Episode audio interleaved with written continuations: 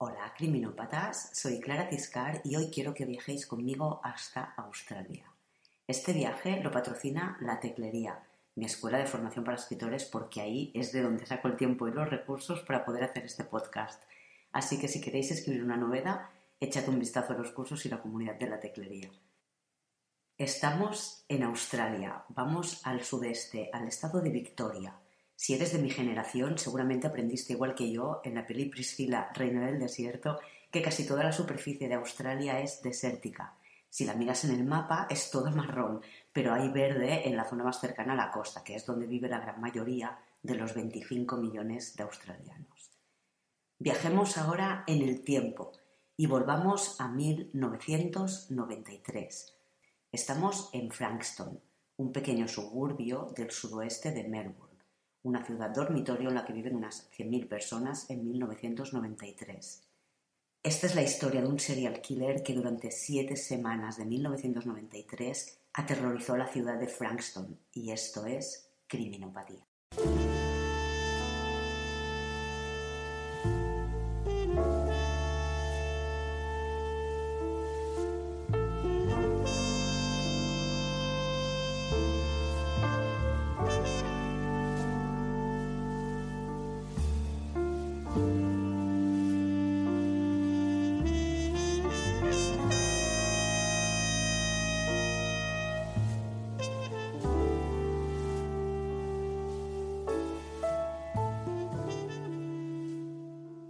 Serial killer o asesino en serie es un asesino que mata a un mínimo de tres personas.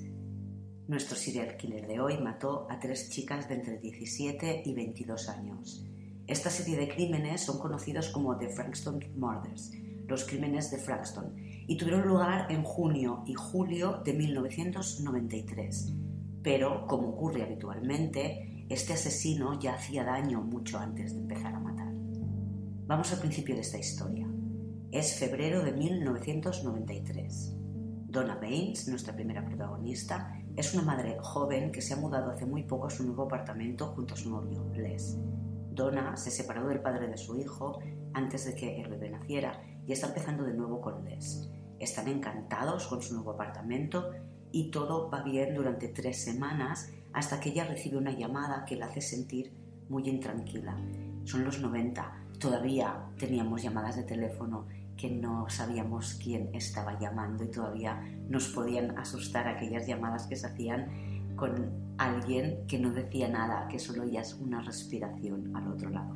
Y eso es lo que escucha Debbie, porque no, no, no dicen nada en su llamada, solo oye a alguien respirar. Pero la hace sentir muy intranquila, no sabe explicar por qué, pero su instinto le dice que algo no está bien y ella decide hacer caso de su instinto y aun y a riesgo de parecer una exagerada, decide no quedarse sola en casa. Les, la pareja de Donna, reparte pizzas y Donna, con el bebé, decide acompañarle en la furgoneta. La noche es tranquila y solo pasan una hora fuera de casa. A las 11 están de vuelta y al entrar en el apartamento lo primero que perciben es un olor muy fuerte, desagradable, para Donna es un olor nuevo, totalmente desconocido. Les ponen alerta y van en dirección a la cocina con la atención en, máxima expectativa. Ven rápidamente unas manchas en el pasillo de algo que parece sangre y el olor es cada vez más fuerte. Y entreven la cocina desde lejos o por la puerta entreabierta y solo ven mucha sangre en el suelo y algo viscoso que pringa las puertas de los armarios. Donna grita, va con su bebé en brazos y no quiere dar ni un paso más dentro de esta casa. Salen del apartamento y mientras Donna espera fuera, Les va a buscar un vecino para que le acompañe dentro. Sospecha que algo le ha tenido que pasar a la gata de Donna que acaba de tener gatitos y no sabe si el intruso todavía está en el apartamento. En Frankston hace apenas seis meses que se ha creado una unidad especial de la policía para los robos, el Frankston Special Response Squad.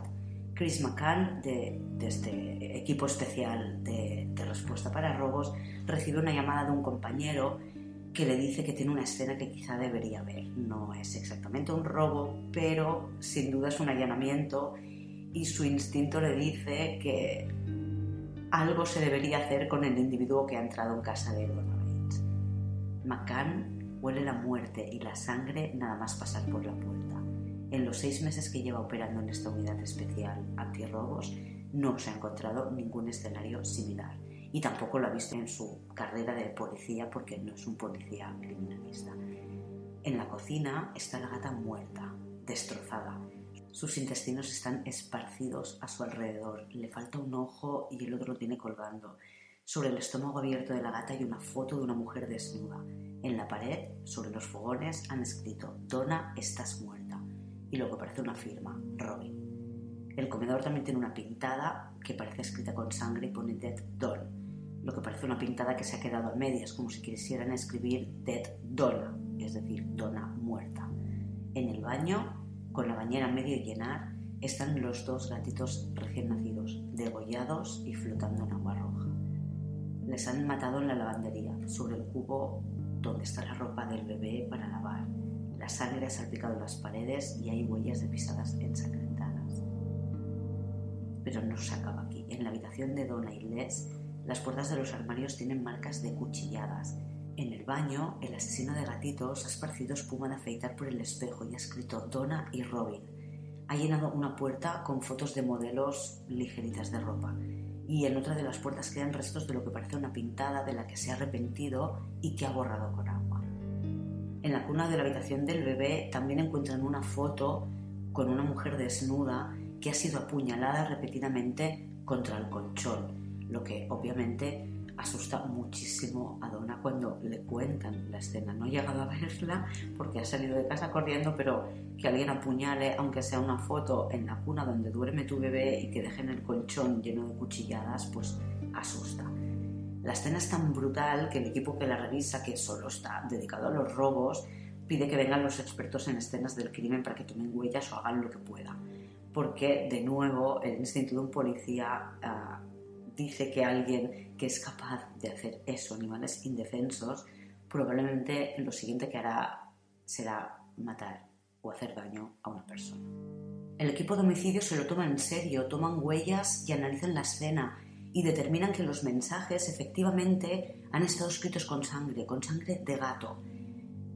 Averiguan que el intruso ha accedido al apartamento por una ventana a la que ha accedido subiéndose a un cubo en la calle Salió por el mismo sitio y dejó una huella ensangrentada en el cristal, una huella de mano, pero una mano enguantada, no hay huellas dactilares. La conclusión a la que llegan es que es alguien que conoce a Donna, que la odia, que le tiene mucha rabia. Pero Donna no dice, no tiene enemigos, no se le ocurre a nadie que pueda tener esa rabia contra ella. La única persona que piensa que puede estar enfadada o dolida con ella es el padre de su hijo, pero dice que es un buen chico y que no cree que fuera capaz de hacerle algo parecido y su relación nunca ha ido por, por ese camino. La policía le interroga, pero él tiene coartada para ese rato en el que alguien ha entrado en el apartamento de Donna y ha matado a su gata y a los dos cachorritos. Eh, el chico no les parece peligroso y lo descartan. Hablan con el padre de Donna y ven que tampoco aparentemente tiene enemigos. No hay nadie que quisiera hacerle daño a alguien de la familia de Donna y para hacerle daño a quien fuera utilizará a alguien de la familia. Se descarta esa vía. Donna se refugia en casa de su hermana Tricia, que vive muy cerca, y recibe obviamente el apoyo de familiares, amigos y vecinos. No es la primera a quien le pasa algo parecido. Otra vecina, Julia, sufrió un ataque parecido pero sin sangre unos meses antes, en septiembre de 1992. Cuenta que entraron en su casa y apuñalaron las fotos de ella con su prometido. Incluso rajaron el vestido que llevaba en su fiesta de pedida. Julia sospecha de un vecino porque antes del ataque había estado hablando con él y con su novia sobre su compromiso, la fiesta, la boda y todo este tema. Y le había visto merodear cerca de su ventana. Es un mirón y hay algo en el instinto que le dice que este tipo es peligroso. Obviamente no estaría hablando de esto si no tuviera nada que ver con el serial killer que pronto aterrorizará Frankston. Así que sí, Julia tiene buen instinto y desconfía de la persona adecuada. Incluso llama a la policía, pero después de hablar con él no lo encuentran sospechoso. Y aunque lo hubiera sido, ¿habrían podido evitar que acabara matando a alguien?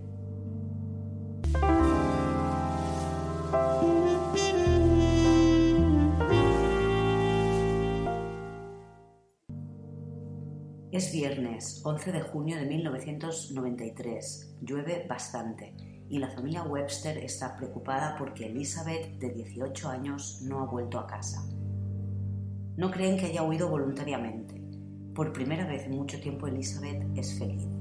Tiene una familia y está estudiando duro para poder ser lo que quiere. Elizabeth nació en la isla de Tasmania. Sus padres se separaron y eran un montón de hermanos.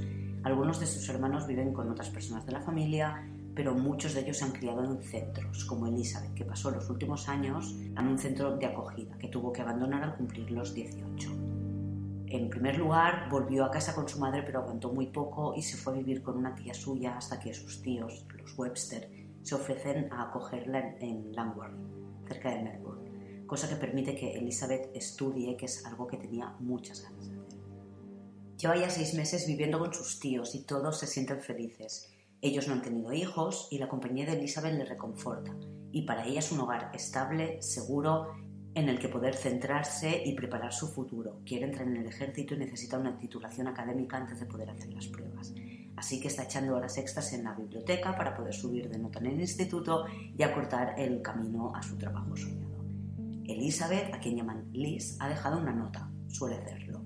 Es el pacto que llegó con sus tíos, que siempre avisaría de la hora en la que pensaba llegar a casa, más que nada para que su tía supiera para cuántos cocinaba o si la esperaban para comer o para cenar. En su nota dice que ha ido a la biblioteca, que no sabe cuál irá de entre dos opciones, pero que está de vuelta a las 8.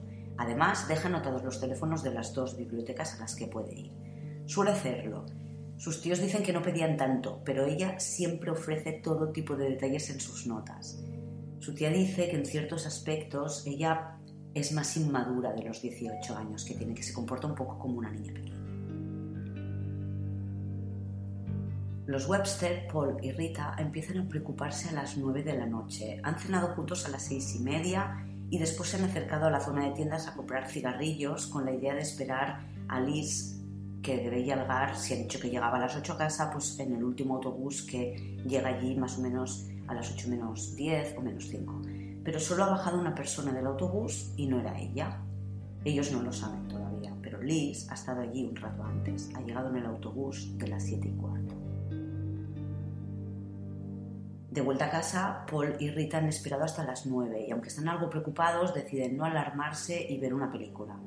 A las 10 y media de la noche llegan a la conclusión de que ha tenido que perder el autobús y que está de camino a casa andando. Paul, su tío, Conduce hasta Frankston por el camino que cree que habrá usado Liz para volver a casa.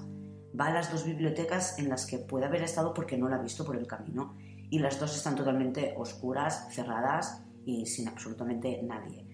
Echa también un vistazo en un McDonald's de la zona por si se ha quedado a cenar allí o se ha quedado con amigos o lo que sea, pero no es una chica que tenga amigos, con lo cual mm, lo ha descartado en un principio, pero no puede evitar mirar en cualquier rincón que se le ocurre que, podría estar Liz. Como no sabe dónde buscar, vuelve a casa para ver si ella ha vuelto mientras él no estaba. Estamos en 1993 y todavía no tenemos teléfonos móviles. De nuevo en casa, Paul intenta tranquilizar a Rita, su mujer, y la convence para que todavía no llame a la policía. Vuelve a Frankston para mirar de nuevo en todos los rincones que se le ocurren, esta vez con una linterna. Pasadas las 12 de la noche regresa a casa y deciden llamar a la policía. Ya no pueden seguir pensando bien, seguir pensando que no ha pasado nada y llaman a la policía. Llaman a la policía de Frankston porque allí es donde creen que Liz ha desaparecido. Es el, el último sitio donde creen que ella está. En Frankston toman nota y avisan que transferirán la denuncia a la policía de Cranbourne, que es el barrio en el que viven de Langwarry. A la 1 y 10 de la madrugada, ya es 12 de junio, sábado, la policía visita a los Webster y tratan de hacer un perfil de la chica. Sus tíos aseguran que es alguien en que se puede confiar, no tienen ninguna duda de que no ha vuelto a casa porque algo o alguien se lo ha impedido. Steve Lewis, uno de los agentes que ha acudido a casa de los Webster, llega a la conclusión de que Elizabeth Stevens, Liz, es una chica normal, más bien tímida, que hace poco que ha llegado a Melbourne y no ha tenido tiempo de hacer amigos todavía. Después de leer la nota, tampoco cree que su ausencia sea voluntaria. Sus tíos insisten en que solo pedían que ella avisara si iba a cenar o no y que ella voluntariamente siempre les da toda esta información. Por tanto, en principio descartan, teniendo en cuenta que siempre ofrece toda información, que ella haya hecho otra cosa y no haya avisado. Una inspección visual en la habitación de Liz confirma la imagen que se han formado de ella. Es una chica pulcra, ordenada, cosa que encaja con que sea una chica responsable. No encuentran ningún diario, tampoco ninguna agenda de contactos que pueda proporcionar pistas. Tienen una descripción detallada de su físico, una fotografía y saben la ropa que creen que vestía, unas deportivas blancas, sudadera y pantalones de deporte de color gris, que es lo que falta en su armario. Los agentes se marchan para pasar un parte de persona desaparecida. Paul, antes de que se vayan, pregunta si sería bueno seguir recorriendo el barrio en coche para ver si la encuentran. Los policías le animan a hacerlo. Él corre a su vehículo y arranca antes de que los agentes se marchen. La policía, por su parte, se toma muy en serio esta desaparición. A pesar de que cada día hay denuncias por desaparición, esta es una de aquellas que preocupan de verdad, que, lo dice el instinto. Luis tiene un muy mal presentimiento. Esta es una historia llena de malos presentimientos y se da toda la prisa que pueden pasar copia de la denuncia a su superior para que la distribuya por todas las comisarías. Porque entre lo que han esperado los Webster y el tiempo que han necesitado para tomar declaraciones y pasar la denuncia y han pasado ocho horas desde que Liz está desaparecida. Por tanto, son las cuatro de la mañana. Amanece el sábado y Liz todavía no ha vuelto a casa. Por la tarde, en el relevo de las dos y media, entra en comisaría la agente Sally Davis y se pone al día con las denuncias. Estudia el caso de Liz y llama a los Webster a las tres y media para preguntar si han sabido algo de ella. Ellos no saben nada, pero como no pueden estar quietos, han estado buscando en la casa para ver si encontraban algo y han encontrado más fotos de Liz y creen que son mejores eh, que las que se llevaron anoche. Por tanto, Sally les pide que se acerquen a comisaría para entregarles las fotos. Paul la lleva media hora más tarde y vuelve a casa porque no hay ninguna información ni nada nuevo con lo que trabajar. La hermana de Liz, que vive en Brunswick eh, con la abuela, creo, y que es más pequeña que Liz, llama a los Webster cuando se entera de, de la desaparición de su hermana Paul llama rápidamente a comisaría y le cuenta a un agente que la hermana de Liz les ha llamado y ha explicado que habló con ella a las 5 de la tarde viernes y que planearon ir de compras juntas a la semana siguiente. Mientras Paul le cuenta esto a la gente que ha contestado el teléfono, escucha como de fondo en la comisaría hablan de que se ha encontrado un cadáver. Alguien dice, apuesto a que es la chica desaparecida. La han encontrado en Lloyd Park cerca de un campo de fútbol. Ha sido un padre que lleva habitualmente a sus hijos allí a jugar a fútbol los sábados por la mañana en un club deportivo. Este padre tenía un encargo un poco extraño. No sé si en Australia es habitual, pero le han pedido que, que lleve una rama de pino a una cena que organiza su mujer este sábado 12 de junio.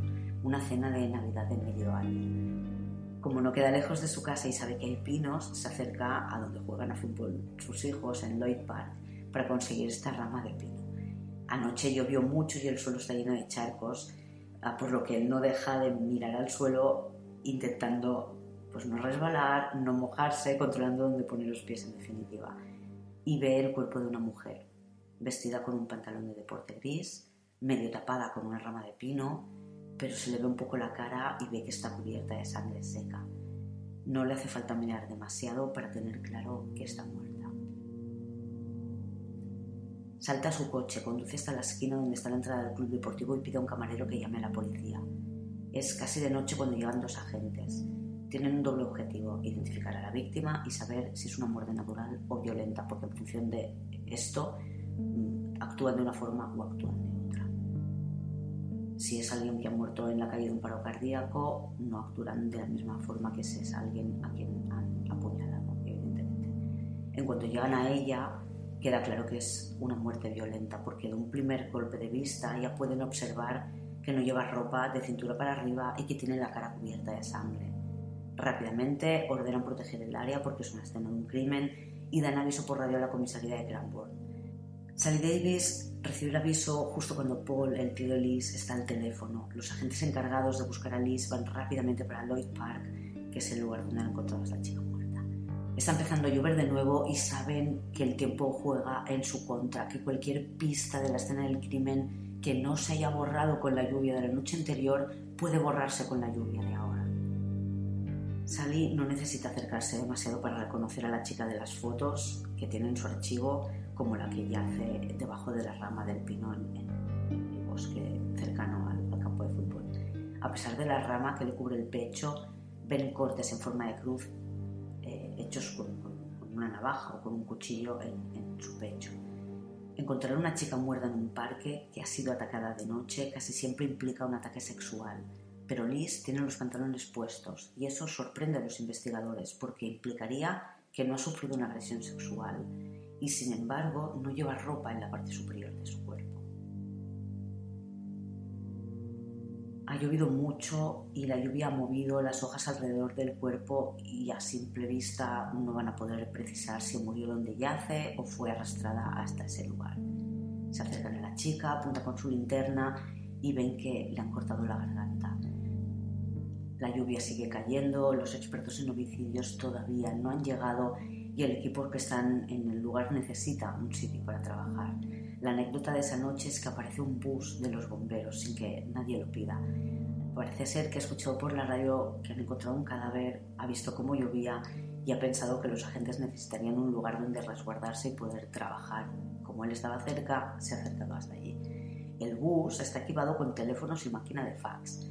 Para los más jóvenes, un fax es como una impresora conectada a un teléfono metes un documento en tu máquina de fax, llamas por teléfono a otra máquina fax y sale el papel impreso que has metido en tu máquina por el otro lado. También tienen cafetera en el bus, lo que va a ser absolutamente necesario porque la noche se prevé larga. El cuerpo no puede moverse hasta que se han tomado muestras, fotografías y vídeos. Y se está haciendo de noche, por lo que van a tener que iluminar la escena bajo la lluvia. No es una tarea fácil. Hasta que todo ha sido documentado, no pueden tocar el cadáver, ni siquiera retirar la rama de pino. Cuando pueden hacerlo, ven que tiene la garganta seccionada. Lo habían atisbado un poco, pero ahora lo confirman del todo. Y tiene por lo menos seis puñaladas en el pecho y cuatro cortes profundos que forman dos cruces. Tiene además cortes y abrasiones en la cara y la nariz claramente rota. Sus sujetadores están alrededor del cuello. Los investigadores de homicidios que se hacen cargo del caso a las 10 de la noche visitan a los Webster para decirles que aunque no está confirmado, todo parece señalar que el cuerpo que han encontrado en Lloyd Park es Liz. Son, son ellos, su familia, los que tienen que identificarla. Paul Webster ya sabe que es Liz. Ha oído la conversación en comisaría, se ha acercado hasta Lloyd Park, solo ha visto luces y coches de policía, pero su instinto le dice que es su sobrina quien a las 11 y 35 del sábado 12 de junio se efectúa el traslado del cadáver al hospital de la península de Morning para su evaluación post-mortem. Y es cuando llega allí que se certifica la muerte y se pone la hora de la muerte, las 11 y 35 del 12 de junio. Los resultados de la autopsia son los siguientes. Síntoma de asfixia, evidenciada por pequeñas manchas rojas alrededor de sus ojos, llamadas petequias. Tiene la nariz rota, abrasión sobre la ceja izquierda y bajo el ojo derecho. La apuesta es que recibió una patada en la cara que causó las tres heridas a la vez. En las mejillas tiene arañazos, 10 en un lado y 15 en otro. El forense cree que fueron producidos por arbustos con espinas, como las moreras, que crecen cerca de donde fue encontrada. Creen que el asesino la arrastró entre los arbustos una vez golpeada y aturdida o inconsciente. Le han cortado la garganta y ha sido apuñalada varias veces en, el cuello. Tiene roto el cartílago cricoides, pero no el hueso ioide. En los casos de estrangulación, lo habitual es que ambos estén rotos. Creen que la rotura del cartílago cricoide fue debido a un golpe y no una presión constante como sería un estrangulamiento que llevaría también a romperse el hueso. Solo está roto el cartílago y creen que puede ser otra patada, igual que le ha dado en la cara una patada en el cuello lateral, por ejemplo. Los cortes que tienen su pecho de entre 6 y 30 centímetros de largo y que forman dos cruces no sangraron, lo que indica que fueron hechos post-mortem. En los brazos presenta diversos golpes y arañazos como resultado de su lucha contra su agresor, pero no tiene cortes en las manos, lo que indica que mientras peleaban el agresor no estaba usando el cuchillo. La causa de la muerte es ahogamiento, por lo que entiendo se ahogó a causa de una mezcla de compresión en el cuello, probablemente producida por la patada que rompió el cartílago, más la aspiración de su propia sangre, de las heridas de su garganta, se le fue la sangre a los pulmones. no hay signos de agresión sexual. El domingo por la mañana se inicia la investigación por el asesinato de Elizabeth Stevens, Liz, de 18 años. La prensa lo relaciona rápidamente con la muerte o desaparición de un par de chicas unos años atrás.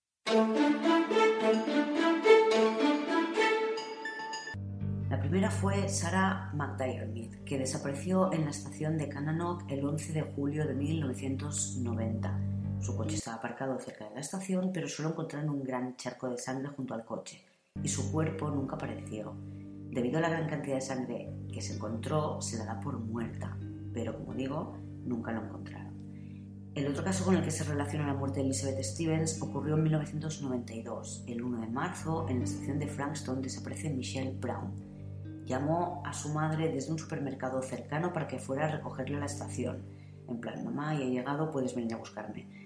Pero ya no estaba cuando su madre llegó y encontraron el cuerpo dos semanas después en Plain Street en una cabaña detrás de una tienda de armas.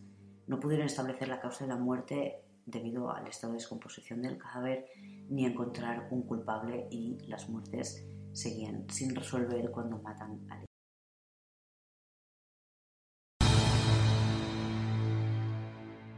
investigación de Elizabeth Stevens, la policía analiza las fichas de todos los compañeros de su centro de estudios buscando antecedentes.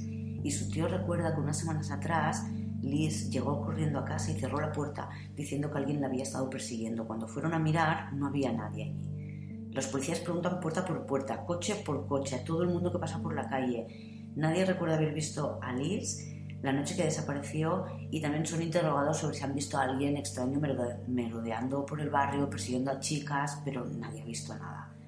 La investigación no tiene demasiados hilos de los que tirar. Han llegado a la conclusión de que Elizabeth tomó el autobús cerca de la biblioteca y bajó en Cranbourne Road, donde su agresor la interceptó y la hizo ir hasta el parque. Probablemente con un cuchillo, pero recordemos que no tenía marcas uh, de cuchillo mientras ella peleó con él. Por tanto, probablemente la amenazó con algo más o no utilizó el cuchillo mientras eh, peleaba, no forcejeaba. El conductor del autobús no recuerda a Elizabeth. Llovía mucho esa noche y dice que hizo la ruta rápido para que nadie tuviera que esperar mucho bajo el agua. Pero algunos de los pasajeros dicen que sí, que subió al bus, deducen que es el que llegaba a las 7 y cuarto, pero otros no tienen claro si la vieron o dicen incluso que la habían visto otros días y que ese día no la vieron. Por tanto, este es un punto controvertido que no han podido acabar de, de clarificar. En la biblioteca nadie se fija en ella. Sin embargo, una compañera de instituto la ve en la puerta de la biblioteca. Cuenta que no la saluda porque no eran amigas, la conocía de vista, pero que al ver que han matado a esta chica y que están intentando reconstruir sus últimas horas, pues ella llama para explicar que ella la ha visto delante de la biblioteca a la que fue. Por tanto, tienen ubicada la biblioteca en la que estuvo, saben que lo más probable es que cogiera el autobús y, mm, importante, eh, saben que comió en una tienda de comida para llevar a la que iba habitualmente cuando visitaba la biblioteca. El propietario de esta tienda la reconoce y la recuerda de haberla visto varias veces. La ve en las noticias y se pone en contacto con la policía y explica que el viernes eh, estuvo comiendo allí, tarde, entre las 3 y las 4, o sea, bastante pasada la hora de comer en Australia. No recuerda exactamente si compró unas patatas chip o un pastel de patata, pero era algo con patata. Y este punto está confirmado por el contenido del estómago de Liz cuando le hicieron la autopsia.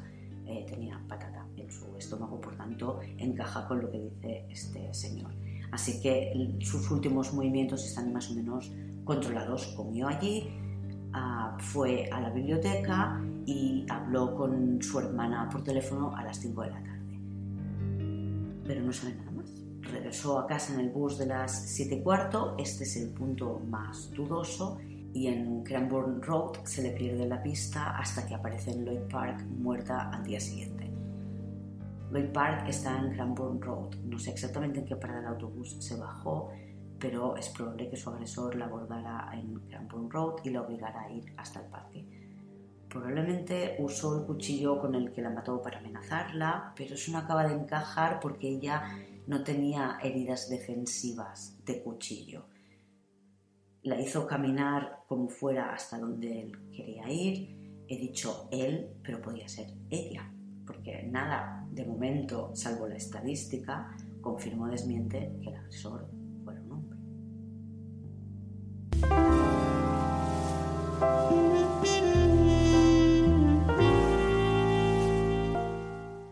El 8 de julio de 1993, Rosa Todd baja del tren a las 17.50 en la estación de Seaford y se dirige a su casa por el paseo de la estación.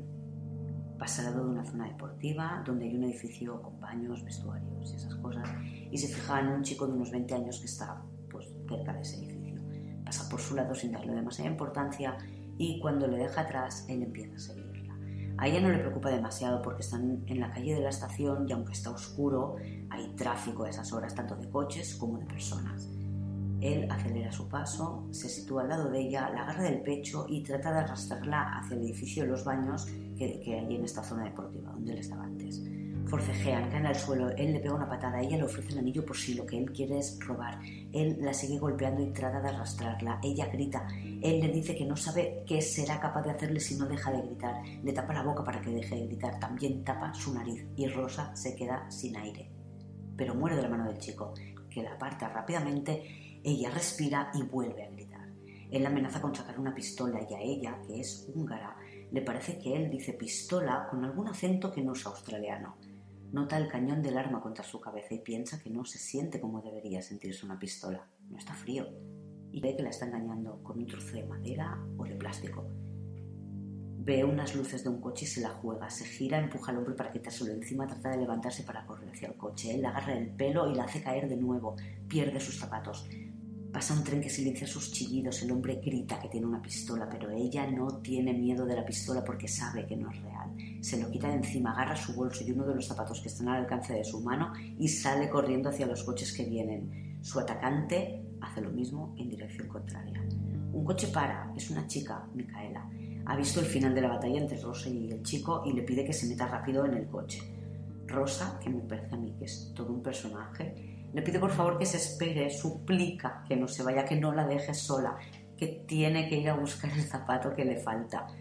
La chica alucina, Rosa se va, recupera su zapato y Micaela la espera y la acompaña a casa.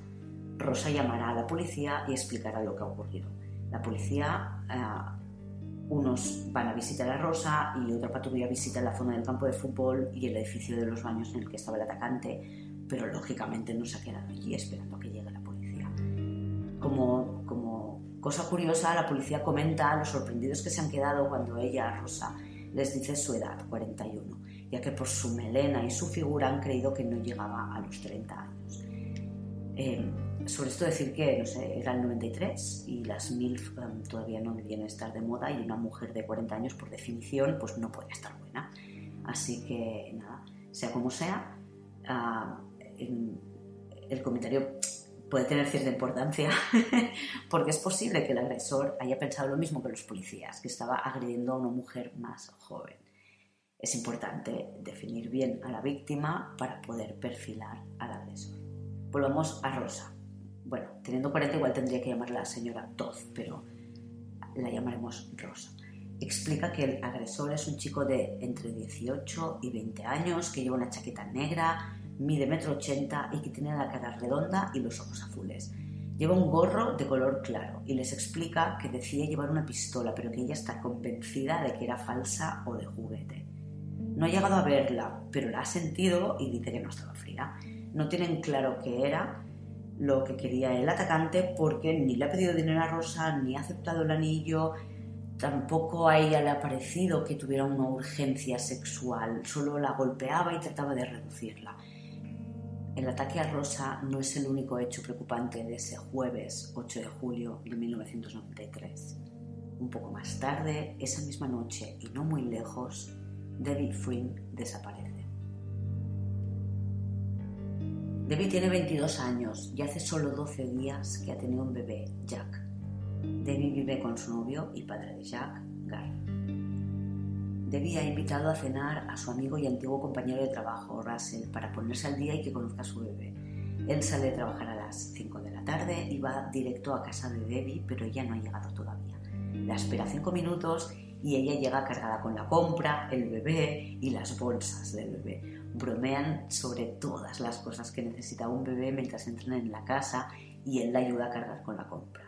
Jack, el bebé, está dormido y después de enseñárselo a su amigo con todo el cuidado del mundo para que no se despierte, lo coloca en su cuna para que siga durmiendo mientras charlan. De vista de buen humor, Russell la ve súper feliz con su nueva vida.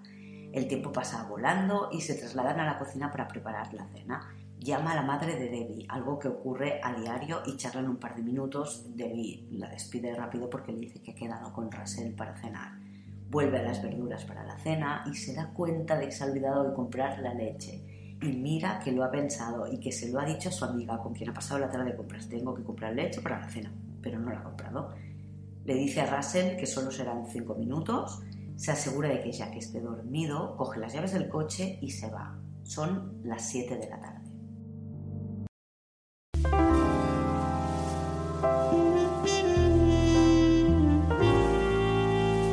Russell se relaja viendo la tele, controla las verduras que hierven en la cocina y empieza a preocuparse cuando pasan 30 minutos sin que Debbie haya vuelto a casa. No conoce el barrio, no tiene ni idea de a qué tienda puede haber ido y no sabe qué hacer con el bebé si decide salir de casa a buscar a Debbie. Espera media hora más y llama a la policía, quienes le dicen que llame primero a los hospitales porque podría haber tenido un accidente y como no ha pasado mucho tiempo que no hayan tenido tiempo de avisar a la familia todavía. Russell llama a los hospitales y una hora más tarde llama a Berry, la pareja de Debbie, que trabaja esta tarde. Berry dice que quizás se haya quedado sin gasolina y sugiere que llame a su amiga Janet, que es con quien ha pasado la tarde, para que se quede con el bebé y que Russell pueda ir a echar un vistazo por el barrio. Gary le sugiere las tiendas donde podría haber ido um, Debbie a comprar la leche y Russell llama a Janet mientras Gary se arregla con sus compañeros de trabajo para poder marcharse antes de su hora. Para cuando llega a casa son las nueve de la noche y Debbie lleva dos horas desaparecida. Mientras Janet se ha quedado con Jack, el bebé de 12 días, Russell ha buscado por el barrio sin encontrar ni a Debbie ni su coche. Gary y Russell van a la comisaría de Frankston donde les piden detalles, fotografías y demás. Vuelven a casa a las 12 de la noche y Debbie no ha llegado todavía. Gary llama a Troy, el hermano de Debbie, y durante toda la noche, por turnos, unos se quedan en la casa para vigilar al bebé y por si Debbie vuelve, y otros van a la estación, a la tienda y recorren sin parar el barrio para ver si la encuentran.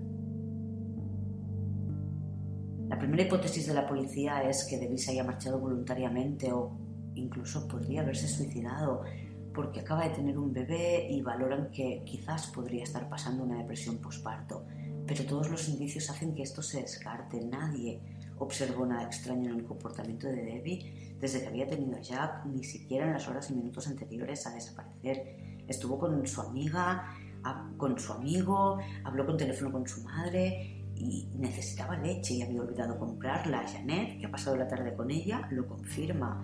Todo el mundo insiste en que Debbie es feliz porque ella sí se lo ha hecho saber a todo el mundo. Andy King, el policía encargado de la desaparición de Debbie, piensa que quizás tiene algo que ver con el ataque a Rosa que ha ocurrido unas horas antes. Así que al día siguiente repasa con ella sus declaraciones, visitan de nuevo el lugar donde ocurrió el ataque y no puede dejar de conectarlo también con el caso de Sarah McDiarmid, que desapareció en la estación y nunca se supo nada de ella, o la otra chica muerta, Elizabeth Stevens. Debbie también ha desaparecido sin dejar rastro mientras cocinaba la cena y ha dejado un bebé de 12 días sin ningún signo aparente de depresión o crisis de ningún tipo. No creen ninguno de ellos que, que debía haya desaparecido voluntariamente. Organizan una partida de búsqueda y entre policías y voluntarios peinan la zona. Buscan en bosques, arroyos, cabañas, porque recuerdan que a Michelle Brown la encontraron dos semanas más tarde de desaparecer dentro de una cabaña que había detrás de una tienda, así que no quieren repetir los mismos errores y buscan en todas partes. También buscan el coche y lo encuentran aparcado frente a una especie de iglesia o congregación religiosa, el New Christian Center. La puerta del coche está forzada y el asiento del conductor está en su posición más lejana al volante, por lo que la deducción rápida es que lo ha tenido que conducir alguien mucho más alto que Debbie. Un análisis posterior del coche indicará que en su interior hay sangre y miembros de la congregación dicen que el coche está allí desde el día anterior a las 7 y 50. Debbie salió de casa a las 7. La pregunta es cómo ha llegado el coche hasta allí y qué ha pasado en esos 50 minutos previos desde que Debbie sale de casa hasta que alguien ve el coche aparcado enfrente del New Christian Center. Todo parece indicar que alguien le ha hecho daño a Debbie y la prensa al día siguiente amanece con la foto de Debbie con Jack recién nacido preguntándose quién querría hacer daño a esa madre. La policía pone su lupa en Gary, la pareja de Debbie. Preguntan a Janet, que es la persona más cercana a ella, a la familia, pero aparte de que el chico quedaba con amigos para fumar marihuana de vez en cuando, no hay nada malo que nadie pueda decir de él. Janet le conoce desde siempre, son del mismo pueblo y son amigos de toda la vida. Se hizo íntima de Debbie cuando Debbie empezó a salir con él, pero ella es amiga de Gary. Troy, el hermano de Debbie, también tiene muy buena relación con Gary. Han compartido piso los tres, eh, Gary, Debbie y Troy, durante una temporada, pero Debbie se cansó de que los dos chicos se comportaran como eternos adolescentes, tenían 22 años, ¿eh? y le pidió a su hermano que se fuera porque ellos iban a ser padres y necesitaban una vida un poco más ordenada. Troy, que no tenía obligaciones, se enfadó un poco con su hermana, pero Gary lo entendió y dejó de salir para cuidar a Debbie en su último mes del embarazo. Bien por Gary, el último mes del embarazo. Todos coinciden en que ella era muy feliz, por lo menos el último mes del embarazo. Janet confirma a la policía que Debbie había mencionado que necesitaba la leche y que no la compró, así que nada hace pensar que Debbie salió de casa por otros motivos diferentes a comprar leche y no hay rastro de quién la hizo desaparecer y condujo su coche. La prensa entrevista a Gary, el pobre joven padre con un bebé recién nacido que ha perdido a su pareja. No solo es Frankston o Melbourne, es el país entero que está en vilo preguntándose qué ha pasado con la madre de Baby Jack, como ya se le conoce. Hasta que cuatro días más tarde, el lunes 12 de julio de 1993, un granjero que está revisando la valla eléctrica de su finca encuentra un cadáver. Primero piensa que es un maniquí, no sé cuántos maniquíes se encuentra la gente en el bosque, porque siempre que alguien se encuentra un cadáver en el campo o en el bosque, dice que lo primero que han pensado es que era un maniquí. Supongo que responde a buscar una explicación que no sea dolorosa o que dé poco miedo, que nos negamos a creer que lo que estamos viendo es una persona, ¿no? Pero en este caso lo es. Y solo acercarse se da cuenta de que es Debbie Freeman ha visto las fotos en el periódico y la está viendo y además tiene un color de pelo entre rubio y pelirrojo que llama mucho la atención y el cadáver que tiene delante tiene esa melena, la que llevaba Debbie. En la comisaría Cranbourne, que es en la que investiga la muerte de Elizabeth Stevens, reciben el aviso del cuerpo encontrado en Taylor's Road. Todo apunta que es Debbie Freeman, desaparecida desde hace cuatro días. Aunque no pueden evitar pensar que ambas muertes, la de Elizabeth y la de Debbie, están relacionadas, pasan el aviso a la policía de Frankston, que es quien está llevando la desaparición de Debbie.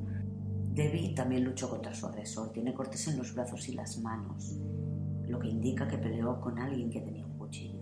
Hay sangre en la hierba a su alrededor, cosa que indica que murió allí mismo. Sigue vestida de cintura para abajo, igual que Elizabeth, y está cubierta por una rama que han arrancado de un árbol cercano, como Elizabeth. Tiene una marca morada en su cuello, es una señal de que ha sido estrangulada, y también tiene puñaladas en la garganta.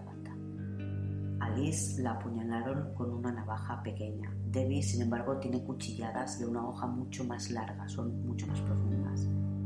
Nadie tiene dudas de que se trata de Debbie y cuando su cuerpo ya va hacia la morgue para que practiquen la autopsia, la policía informa a Gary de que la han encontrado muerta.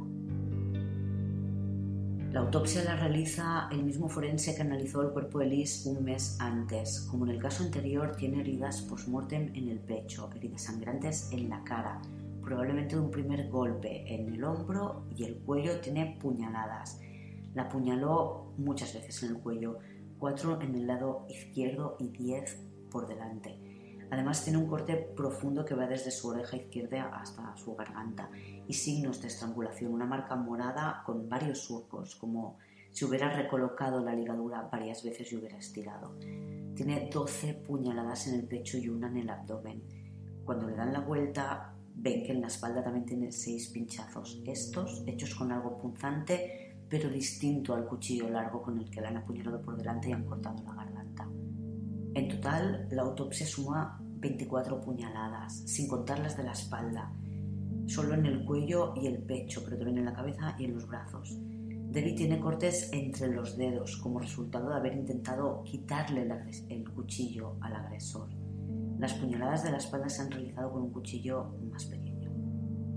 La muerte en este caso también se produce por ahogamiento. La sangre de sus heridas del cuello acaba en sus pulmones porque la tráquea está seccionada.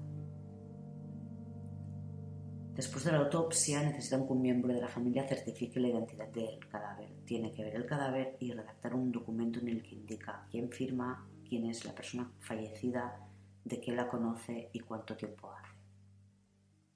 El documento de Debbie está firmado por el doctor Free y dice así, yo, William Free, identifico a Debbie Free de 22 años, ama de casa. La fallecida era mi nieta y la conocía desde hace 22 años. Tiene que ser terrible escribir y firmar. Y en Frankston pronto otra familia va a tener que firmar un papel similar porque Debbie no es la última víctima del asesino de Frankston. Fueron tres.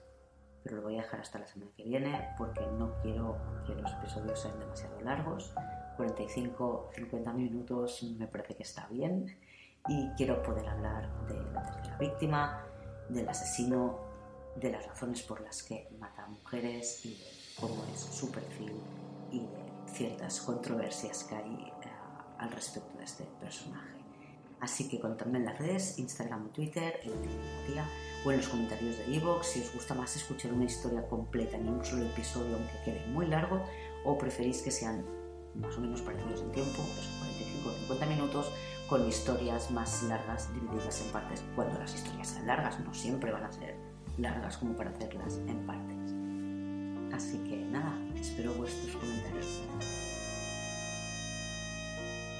Hasta la semana que viene,